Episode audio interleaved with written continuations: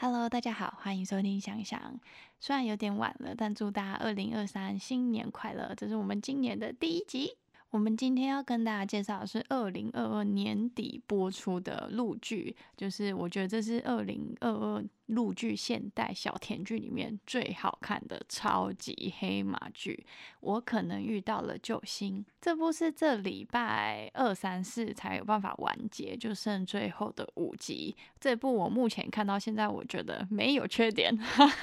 唯一的缺点就是它是在优酷播出的，所以更新真的超慢的，就播三天停四天，然后一个礼拜只播个五集的那种，就等得很辛苦。然后在台湾的大家看的话，就在赖 TV。播出，可是赖 TV 的进度又更慢了，所以就大家可能自己要找一下哪边可以看。这样，这边先跟大家打个小广告，就是我。心血来潮开了一间虾皮的 店，叫做 Joyce Choice。它目前是卖一些我自己有买过，我觉得质感很不错，然后便宜的一些可爱的小东西啊，像是一些女生的鲨鱼夹、小包包啊、项链之类的。然后目前刚开是想要先试试看价格战，所以基本上卖很多东西确实会把价格压得蛮低的啦。就是以我拿到的价格来说，然后我跟虾皮其他卖一样东西的店家比过，就是应该都有比他们低。一点，如果大家有喜欢的话，就是可以去看看，我链接会放在资讯栏里面。大家如果有想要下单，可以等免运的时候再买，会比较划算哦。虽然虾皮会抽比较重，但我一开始其实只是为了就是收集比较多的评价，这样。虽然我那个账号应该是会显示我已经使用虾皮五年了，但是那个店是真的是刚开的。那个五年是因为我是直接用我买东西的账号直接开的，这样。所以大家看了应该会觉得有点诡异，就是哈 哈开了五年没有任何人下单，这样没有是刚开的。然后老实说，我开店的原因，大家可能会觉得有点瞎啦，就是因为我自己本身蛮爱跨国四处买的，像我保养品，我就在英国的电商上面买。然后像一些日本的汽水啊、药妆，我就会从日本寄过来哦。然后像这种 Lily Coco 的小东西啊，其实有时候台湾不太好买，或是买的价格，其实我觉得在店里面其实都真贵蛮多的。我就会从大陆买，然后买久了就变成一种很奇特的技能，就是哪里东西我都可以寄回来这样。而且可能我之前有提到过，就是我大学的时候，其实我去大陆当过交换学生，所以其实我支付宝是有账号实名过的，我的里面是可以放钱的，所以我。淘宝买久了，就是就是会进阶嘛，因为淘宝其实是可以用，就是这台湾这边汇款的。我现在基本上那个其实淘宝买久了有点贵，我到最后都会直接从工厂进货，就是是工厂批发，但是他那个都是不是一个可以买啊，就一次要买好几个这样，所以我常会买很多，因为因为我都会想说，反正很便宜又没关系，就是那种类似消耗品的概念，但蛮常被我爸骂的啦，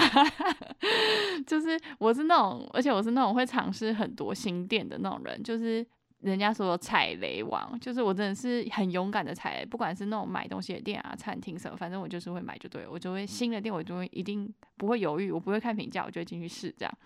就是踩雷踩久了就会变专家，我个人是这样认为，是真的，就是你买久了，其实真的能挖到很多我觉得 CP 值很高的东西，那种感觉就是特爽，就是找划算的东西对我来说是我一个很很奇怪的兴趣啊，就是。也有时候也不是自己要用，你知道吗？有时候是帮人家买的啊，就是你就会觉得哇很爽，就是超便宜的，就是也不知道爽几点。就我很喜欢买特价的，跟一些找到 CP 值很高的东西，这样我就会觉得心情特好。这样我想说，那我不然我就干脆开一间小店来试试好，因为我觉得虾皮有些东西其实还呃有，现在其实是以现在是这阵，我觉得是这几年竞争比较激烈，其实它价钱才降下来。不然其实蛮多东西，我觉得其实那个溢价溢的蛮严重的，但。像大家一些常用的一些什么夹子啊，一些什么抹布，可能那些就很生活用品之类的，我觉得那个其实就真的还好了，因为那其实人家运过来，然后再加上。呃，运费、关税，然后营业税，然后其他皮再抽什么的，其实也没有，就是基本上那个利率也超低了。但是我觉得是这几年才有变低，不然以前我觉得还蛮多东西还是就是价差有点大。但是像一些比较冷门的东西，像我现在新我说我新买的那个防喷买的那个罩子有没有？虽然我是在虾皮买的，九十九块，我觉得已经蛮便宜，我觉得很方便，人家会寄来嘛。但其实这个我后来一查。在大陆的一些就是网站看才二三十块吧。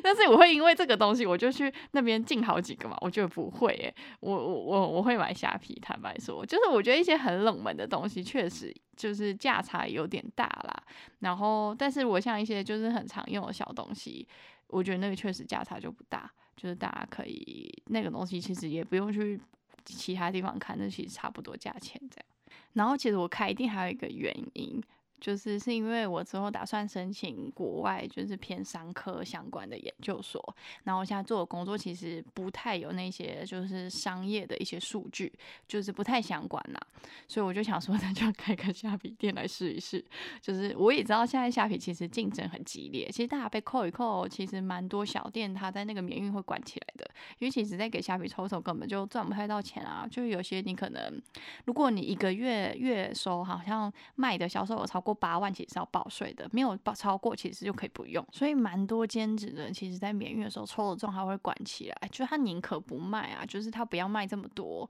然后利润稍微高一点，不要搞到还要赔钱这样。就是每个人选择不太一样啊。但我目前是想说，因为我刚开，所以我就是把价格压的比较低，会不会赔钱？老师我也不知道哎，就是听起来有点荒谬，但确实有些东西是没有算利润在里面的，就是只想说，就是看可不可以就多一点评论数，你才有办法经营嘛。因为毕竟虾皮店你要被人家看到，其实蛮多店已经呃已经很多很多评论了，所以人家不见得会差一点点钱就去买你的东西。所以这个东西就是必须试试啦，我想要试试看是价格战有用呢，还是什么其他的呃行销方法会有用呢，还是做出品牌的风格会有用呢？我觉得这个东西比起。嗯，看书来说，直接来试试看，然后看看成本，然后看看呃你的囤货量那些的跑起来到底是如何，这样经验应该会累积的更快啦。然后其实我之后也必须要考雅思，所以其实我最近看了很多英文电影，但是没有跟大家介绍，是因为我目前还没有看到有让我感触很深啊，就是看完有一次就还哦蛮好看的这样，但是就是就是感想感想没这么多，就一点点，所以所以就没有特别跟大家介绍。所以如果等我。之后有看到那种感触很深的啊，就觉得哦很值得跟大家一讲的，那我再跟大家介绍一些我看的英文相关的电影，这样。那我们回归正题啦，不好意思打广告，废话还有点多，就是 跟大家介绍一下原因。我可能遇到了救星，是由曾舜晞跟梁洁主演的这部剧，是在讲女主角是一个儿科医生，然后她刚好到呃比较偏乡，就桃园村诊所去支援，就意外的把他们医院院的新任院长男主角陆早喜是骗人的药酒贩子，然后就是对他很刁难啊，然后结下梁子。然后，但之后他调回去医院的时候，才发现，呃，男主角就是他们医院的院长。然后男主角刚上任，然后他的助理刚好去休产假了，所以他就是叫女主角来当他的临时助理。坦白说，听起来是不是很老套？就是我自己刚开始看介绍的时候，我想说这这太老套吧，这是看起来是有什么好看的？这样就完全没有兴趣。但我真的是剧荒，就二八定律播完，一时不知道要看什么，然后就觉得有点剧荒，然后就想说这真的要看吗？然后又后来之后看到好像网络上有前几集的人家说，就是其实很好看，这样我才好奇点开来看一下，这样。然后这一部其实它前面啊，前面没有到非常的令人惊艳，但是其实不难看。然后，但是它高光完全就是在后面。那我们等一下来介绍，就是男主角回到医院开始，真的巨好看，就是完全的，就是就是完美，真的是很好看。它完全是我就是今年。就是年末播出的，我觉得是超级黑马的现代的小甜剧诶，因为像二零二一年让我最惊艳的小甜剧是那个《月光变奏曲》，它是二零二一年年初的时候播的吧，我记得好像那时候是过年，就是过年的时候播的。那时候我就觉得哇塞，这比我想象中的好看非常多。然后二零二二我没有想过会是这剧这部诶，因因为这部就是它名字啊，还有它那个剧情介绍看起来好像就很普，然后你就看它的拍摄方法就。看起来也是挺普的，就你不知道他后面会，哇塞，超会编的。就是我觉得我那啊，还有这部唯一的吐槽点就是，就是那个男主角的眼影，我没有 看懂为什么男主角的粉红色眼影要画这么重，就是他的那个眼影重到就是很突兀诶，就整个都红红的一片。我有看有消息，就是网络上人家说是他助理帮他画的，就是他的化妆师是就是他助理帮他弄一弄的，但我不懂他助理是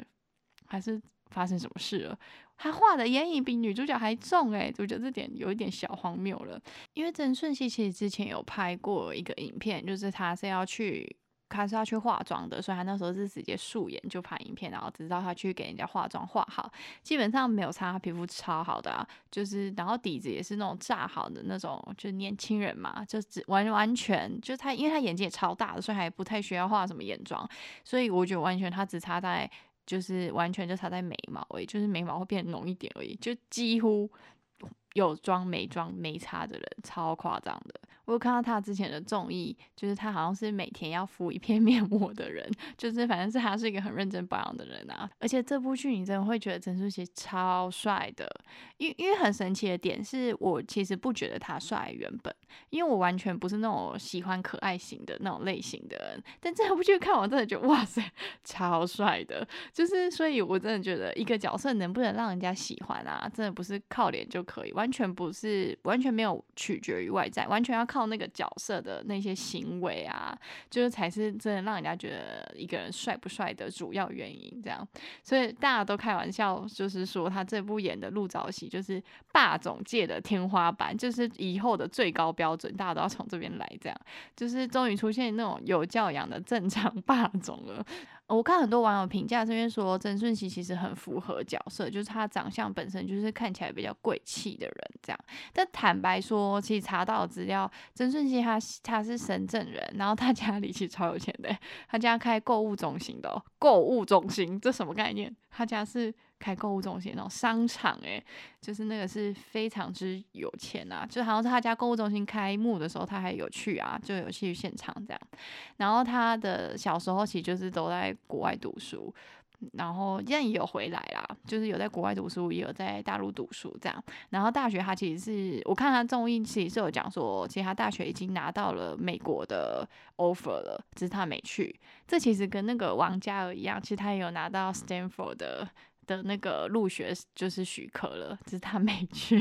就是去韩国当练习生的。他也是去当练习生的，但好像好像是去北京当练习生。但他好像好像也有，就是准备是要派去韩国还这样，所以他好像也会讲韩语。所以他这样会三种，就是会韩语、英语，然后他还会讲广东话，就粤语这样。嗯，因为他一开始也是偶像出道的，所以其实他唱歌也蛮好听的。像这部剧的片尾曲《有你的美好》就是他唱的，所以这部剧的时候也。也会很常听到那首歌，就是比较欢乐的场景、比较开心的场景的时候，这首歌就会出现。You're so beautiful, you're so beautiful, yeah。陷入你世界无处可逃，这首歌都会出现在这部剧里面很欢乐的时候，这样。然后它出现真的是会真的是很心情很好，这样。反正这这这部真的是一部我觉得就很可爱、很甜、很欢乐，然后还蛮值得一看的好剧。就是非常的心情之好，而且这首歌他唱的非常好听。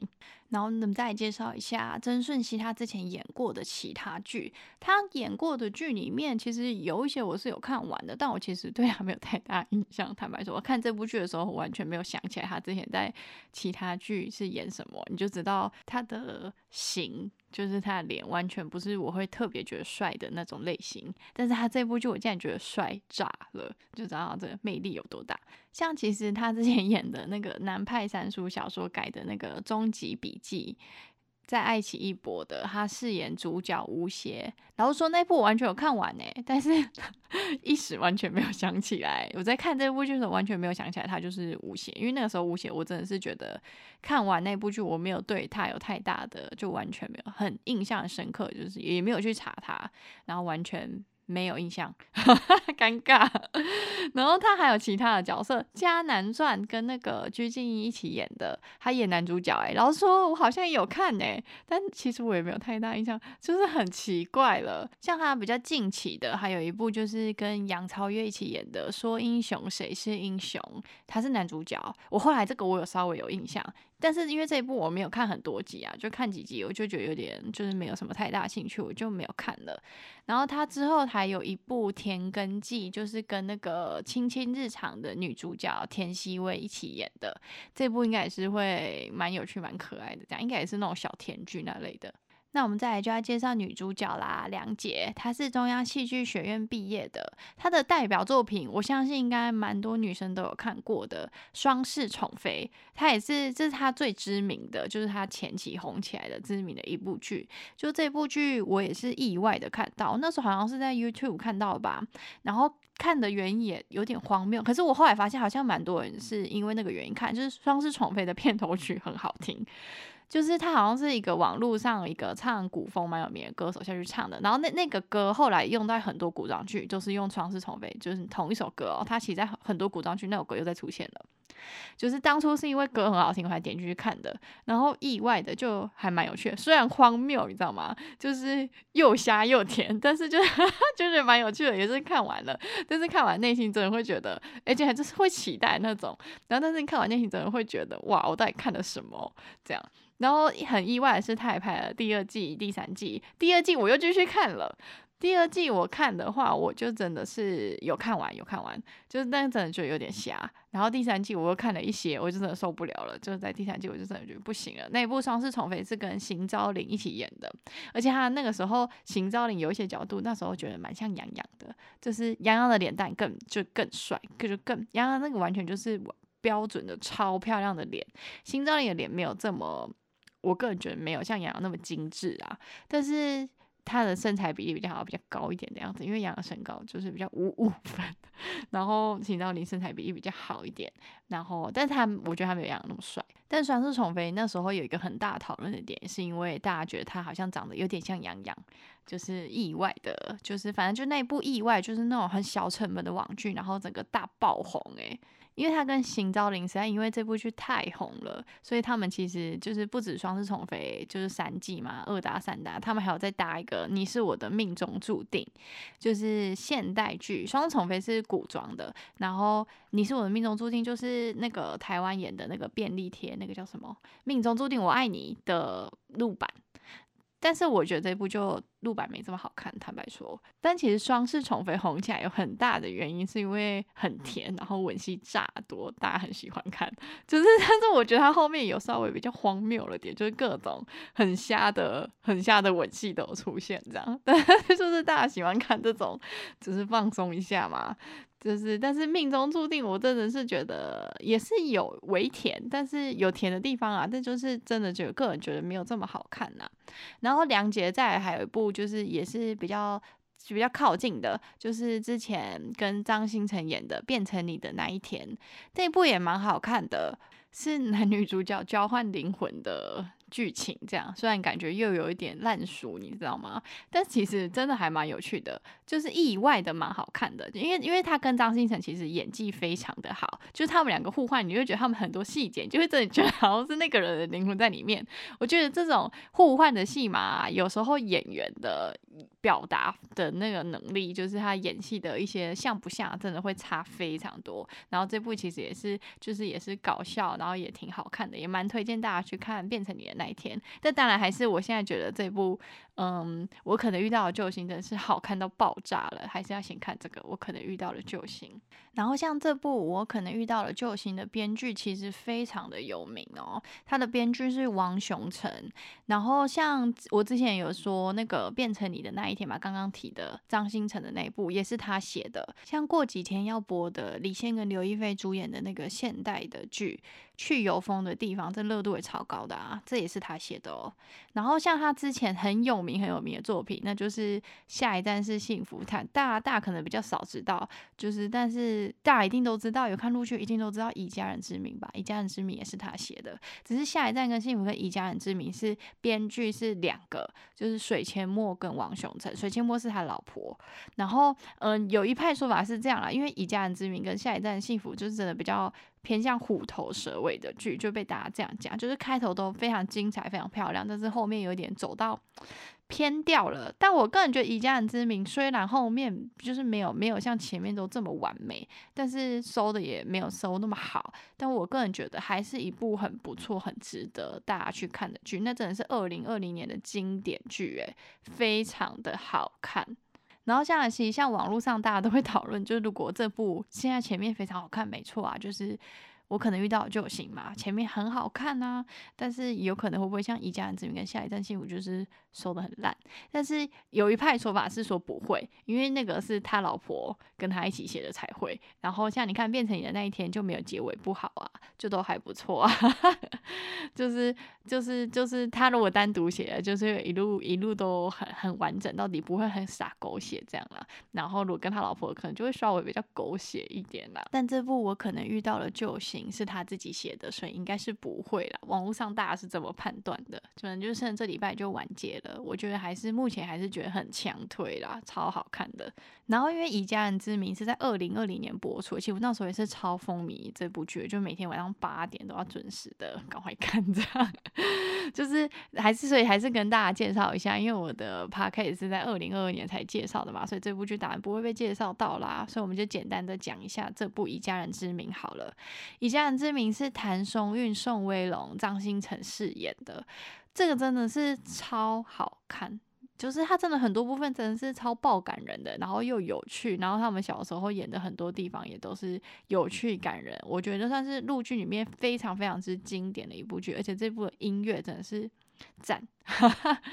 就是它里面其实有一段以家人之名，现在对我来说里面有一段最我印象深刻的一段啊。女主角从小跟两个哥哥一起长大，一个是宋威龙饰演的凌霄，那个是楼上邻居哥哥，然后张新成饰演的那个小哥，其实是嗯他爸爸收养的。哥哥，可是那个原因就大家自己去看剧吧。然后我觉得他最让我最印象深刻的那段，就是因为他们大学的时候，两个哥哥其实都是因为一些不得已的原因，所以离开家里去国外读书了。这样，然后林霄那个角色，就宋威龙饰演那个哥哥角色，就是比较偏向邻家哥哥，所以是有感情戏的啦。就是他，他其实他他他是单亲，然后他妈妈就是后来又在另外嫁了，然后在另外生了一个女生妹妹，然后他妈妈就在国。外外就是因为他外婆过世，他妈妈赶回来的时候，嗯，出车祸，然后所以瘫痪，就是需要复健什么的，所以就是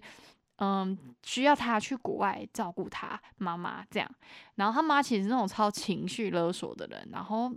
怎么讲，他那个角色林香那个角色也是比较嗯有事不会讲的那种感觉，因为毕竟被爸爸单亲爸爸带大的嘛。然后，所以他就是回国之后，他就是反正他就是他其实从高中的时候，你就能看得出来，就是他其实是比较喜欢，就是喜欢渐渐的，就是他们两个就比较有发展的可能性啊。比起小哥，完全就纯家人啊。就是他让我很印象深刻的是，就是有一次就是。凌霄就是坚持要跟，要是要要跟尖尖在一起嘛，然后他俩已经在一起，但他又觉得，就是他可能是，嗯，迫于同情之类的那种原因，就是才答应他。然后他就是怎么讲，就是安全感很没有安全感。然后就是渐渐有发现他很就是很偏执的一面的时候，他就问他说：“那他在？”就是他在新加坡读书那几年，他除了照顾他妈妈、还有妹妹、还有上学之外，他在做什么？然后林晓的回答是，就是很崩溃那种，就是说就想他、想家、做白日梦，想着回来见他，然后可以跟他结婚，有一个孩子，一家人开开心心的这样。反正就是真的是很惨很惨，反正你们看剧你就会知道，那个真的是超心疼的。反正就是明显就是生病了，然后那个尖尖就停顿了一下，然后就哭爆哭，就问他说：“就是哥你怎么了？就是你是不是病了？”怎么都没有人发现你生病了？哇塞，这真的是配上沈沈以诚的那个那首雨，就是那首歌，真的是会哭爆诶，真的超感人的。就是谭松韵演技真的是超爆好的，就是他情绪的那些酝酿啊，一些小细节啊，会让他那个情绪最后一次爆发炸裂。反正反正我是觉得这部真的是这很多点真的是就超感人，那很少我几乎没听过有人看《以家人之名》没哭的诶。所有人基本上看这一部都哭爆，这真的是感人到爆炸。就是他们小时候也感人，然后长大有一些点，我也是觉得挺感人的啊。反正就是很感人、很感人的一部剧就对了。然后虽然就是，所以所以其实我很期待，就是他谭松韵跟井柏然准备播的《归路》，就那部也是墨宝非宝的小说改编的，那部也是很感人。然后 就是墨宝非宝的小说，就是他著名的，就是那个《一生一世美人谷》嘛，这我们大家都讲过。然后还有《亲爱的热爱》的作者。就是他是这个的作者。然后像他之后也会有一部打撞球的，我之前有在 IG 的现实动态有介绍过，就是暴雪时分，男主男女主角是撞球手，然后也准备开拍了，就是男女主角是那个吴磊跟赵今麦，磊磊跟麦麦也很值得期待，我觉得这部也是会火，反正就是这个作者的作品都蛮值得 期待的。讲到这个小说，我突然想到上次嗯圣诞节的时候我抽的那个。小说那个小听众他没有选择《招摇》这本小说，他选择了那个《他来了，请闭眼》丁墨的推理悬疑的小说。所以其实我还有很多本，反正如果想要招摇的话，我们现在是可以继续抽。那我们现在把我可能遇到救星的男女主角、编剧都介绍完了，那我们就来讲一讲为什么我觉得我可能遇到救星这部非常的好看。就男主角跟女主角的特点在哪里？就这部很神奇的点是，呃，男主角虽然是霸总嘛。但大家，我前面有讲过，大家都会开玩笑说，终于不再是那种任意妄为的霸总了。就是他在，他是那部，就是他演，其实演蛮多。就是像他在工作上，他做决定啊，他其实是会去权衡很多情况的。哦，这真的正常很多诶，就是因为很多霸总不都演说，如果有人欺负女主角啊，霸总都要出来耍个帅啊，就一句话就把人家开了啊，把人家除掉这样啊。虽然观众看得很爽，没错啊，但老实说，其实这件事很浮夸，就不现实。是啦，就是每个霸总如果都这样，其实蛮有事。虽然刚开始看蛮爽的吧，但其实所有霸总如果都这样，大家就会觉得到底有什么好看的？就是。而且坦白说，越有实力的人，真的是会比较谦虚、比较低调嘛。而且这部男主角完全就是网友们公认就是最有教养，然后智商在线的正常霸总哦，你就知道大家对他评价有多高了。虽然他有时候蛮像小学级的，就是就是会逗逗女主角，然后就是感觉蛮幼稚嘛，感觉要欺负女的。其实那他只是就开开玩笑唬唬他的啦，就是他完全就是唬唬他的，在公司上他还是就是。嗯，公事是公事啊，实事是实事嘛，该做什么做什么，这样就你可以感受到他的为人处事，其实嗯很有礼貌，而且会很尊重女主角，可以替女主角去考虑到的哦。就是你这这个角色真的超有魅力的，你真会觉得曾舜晞怎么办法把一个霸总演的，就是很坚固可爱，然后但是又有礼貌，然后这种是霸总的霸气，其实有，哦，我觉得他的那种霸气感有在，完全不会因为你觉得他演的很。可爱，然后那种就是礼貌感，就让他的那种霸总的气质没有了。哇，没有，完全有在，就是依旧是霸总，是很棒的霸总。那我们来讲讲，就是他这个角色为什么很被人家喜欢的原因，就是因为像男主角，他如果喜欢女主角的话，他想跟她告白嘛，但是他会考虑到他是女主角的上司，就是会不会导致女主角因为阶级的关系，所以他没办法拒绝他这类，他是会去想到哦，他又觉得像是就是像类似像是那种，它里面有举到例子，就是假如说上司向你敬酒，你喝了，但是你是真的想喝吗？啊，你心里的想喝会不会是因为，因为那是上司敬酒，所以你潜意识里面觉得应该要喝，你才会觉得其实你就是你是想喝的这样呢？就他会觉得那个会影响到他跟女主角的关系，然后他就会考虑觉得。他要怎么跟他讲这件事？就是反正就是反正很贴心就对了，就是设想的蛮多的。然后像他跟女主角去逛街啊，就是女主试的衣服很喜欢哦，然后但是没买。然后他问他说为什么不买？然后女主角说她因为她还要女主角要买房，女主角一直想要有一个自己的家。然后他就说他会等他发薪水的时候再买，这就是算是对他自己的一个奖励这样。然后你看电视剧其他霸总，如果女主角没买，就是或是女主角根本就不用要。买不买的问题啊，就会立刻包下，有没有？就是全部都买起来这样。但是这部完全没有，就是因为他就是他也没有问女主角。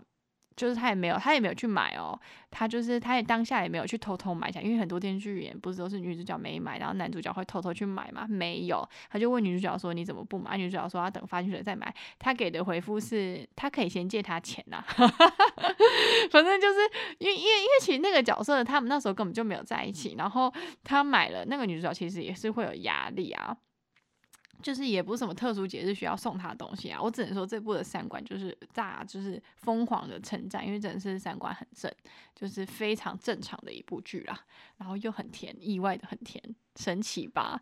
然后其实像这部剧不止有这种就是大家觉得很棒的部分，还有这部剧其实有很多的细节哦，像是男主角的特助啊，就是他要。因为女主角那时候当男主角的助理一部分时间一一段时间，所以她就要去学，就是学一些助理需要学的东西。因为毕竟女主角以前是医生嘛，然后她特助教给她的东西，就是就还要她背电话，所有就是需要用到的电话，这样，她觉得用背下来，不可以用存不然紧急的时候你会讲不出来这样。然后其实他们觉得，这那个还要背吗？男主角觉得有点夸张了，就其实他内心是有觉得就是这样子，他有点就是舍不得吧。就是辛苦这样，然后你知道他们的做法是，就是特助当下是说，这就是他觉得就是应该要，然后女主角也觉得 OK，然后但是他他的做法就是他拿那个特助送他的茶叶给女主送给女主角，就说那是特助送他的，然后那是他喝不习惯，所以就是给他喝这样，然后女主角就把那个茶叶罐放在办公室显眼的位置了。这样特助就懂了，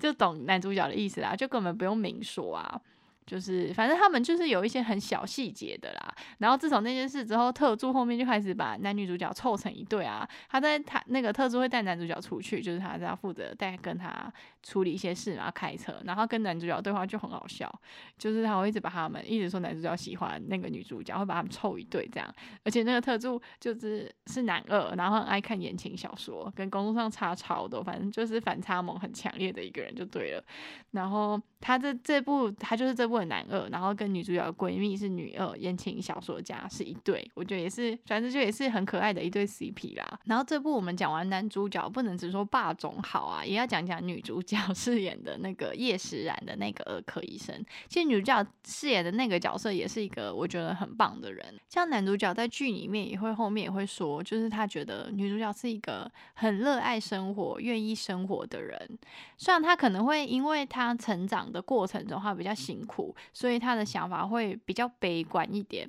但其实那个女主角她活得很特别努力跟很认真这样。然后，反正我觉得是一个很值得大家喜欢的女主角，这样就是欣赏欣赏。然后就是剧中男主角也会让他，就是因为女主角可能想法会比较负面一点嘛，男主角就会让他换个角度来思考。其实他们是以一个他们刚开始真的是那种很朋友的方式开始相处的，然后会带给他比较一些比较正向的想法哦。然后这部剧男女主角有蛮多对话，我觉得其实都他算是蛮有意义，然后也可以带给就是看的人一些就是觉得蛮。蛮深的感受吧，就是很是正向的，然后所以我真的觉得这部剧就是是。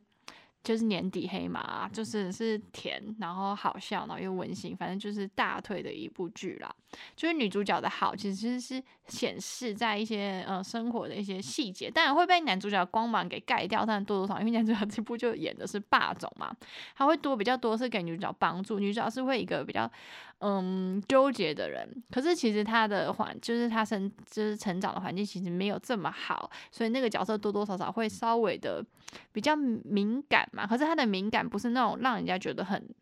很偏激的那种，就是你会发现他是很努力，然后很正向、很辛苦、很很努力的一个人就对了。反正就是反正很值得喜欢就对了。反正我觉得这部真的是非常棒，真的超级大推。然后我下一步讲的应该会讲那个少年歌行，就超热血的，也是非常好看。然后因为我现在还有在看，就少年歌行跟爱奇艺在播的《孤独的野兽》，但《孤独野兽》中前面有一段还蛮好看，但后面有一点就太闷了，所以我有点就看不下去。所以不知道会不会看完那部，有看完就讲，没看完可能就不讲了。坦白说，我最近好像 真的弃了蛮多剧的，就看一半可能就就没有看了。最近很常出现这个情况，我不知道为什么。反正如果大家有看到就是很觉得很好看、值得推荐的剧，可以跟我说。那我们下次见，拜拜。